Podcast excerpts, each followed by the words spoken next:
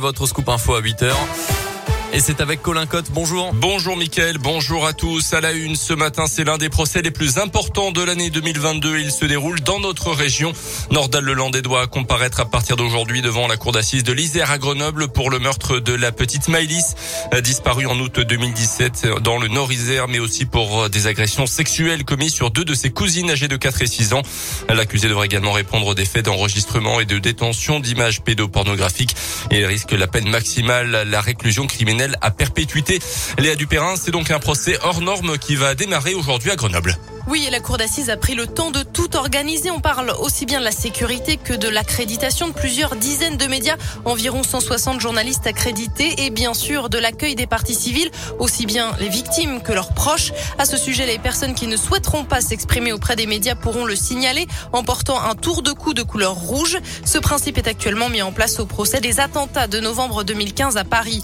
La salle d'audience des assises de l'Isère, trop petite pour permettre à tous les journalistes et au public d'assister au débat, sera complété par une salle de retransmission en direct avec une capacité de 60 places. Les abords du palais de justice seront interdits et la circulation pour éviter le moindre problème reste un défi, celui du Covid qui pourrait venir perturber le déroulement du procès. Le passe vaccinal n'est pas exigé pour entrer. Merci Léa. Le procès doit s'ouvrir à partir de 10h ce matin et commencera par le tirage au sort des jurés, l'appel des témoins et le rappel des faits.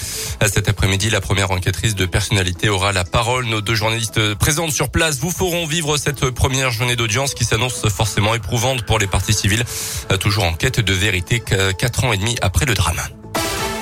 Dans le reste de l'actu dans l'un, accident hier soir sur l'autoroute A42 à hauteur 2 à Léman. En direction de Lyon, trois véhicules se sont percutés sans gravité pour une raison encore inconnue. Un seul blessé léger a déploré. Un enfant de 6 ans qui a été conduit à l'hôpital pour des examens de contrôle. Un habitant de Bourg interpellé vendredi soir à la Croix-Blanche. Sur lui, une centaine de grammes de résine de cannabis. Il a été pris en flagrant délit par les policiers de la BAC. Sans antécédent judiciaire et inconnu des services de police, il devra s'expliquer devant le tribunal dans les prochaines semaines. La dose de rappel obligatoire pour les pompiers et les soignants depuis hier. Ceux qui n'ont pas reçu leur injection risquent la suspension sans rémunération. Les contaminations continuaient de baisser hier en France, un peu moins de 250 000, mais pas le nombre de personnes hospitalisées. La politique et la présidentielle, comme prévu, Christiane Taubira a remporté la primaire populaire hier soir. 392 000 citoyens y ont participé. L'ancienne ministre socialiste de la Justice termine devant Yannick Jadot et Jean-Luc Mélenchon. Elle a promis qu'elle appellerait les autres candidats à gauche pour les convaincre de la rejoindre, mais ce n'est pas gagné. Jean-Luc Mélenchon dit qu'il ne se sent pas concerné par sa victoire. Yannick Jadot, de son côté, n'a, je cite, rien à lui dire. Le directeur général d'Orpea démit de ses fonctions les suites du scandale chez le leader européen des maisons de retraite après les accusations de maltraitance sur des résidents parus dans le livre Les Fossoyeurs. Les dirigeants du groupe avaient pourtant contesté ces accusations. Le directeur général France est justement convoqué demain euh, matin chez la ministre déléguée chargée de l'autonomie des personnes âgées, Brigitte Bourguignon.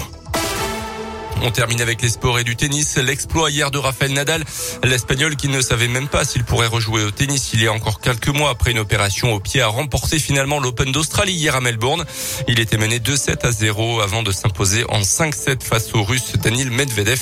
Il devient du même coup le premier joueur de l'histoire à remporter 21 tournois du Grand Chelem, un de plus que ses rivaux Roger Federer et Novak Djokovic. 8h04. Merci beaucoup Colin Cotte.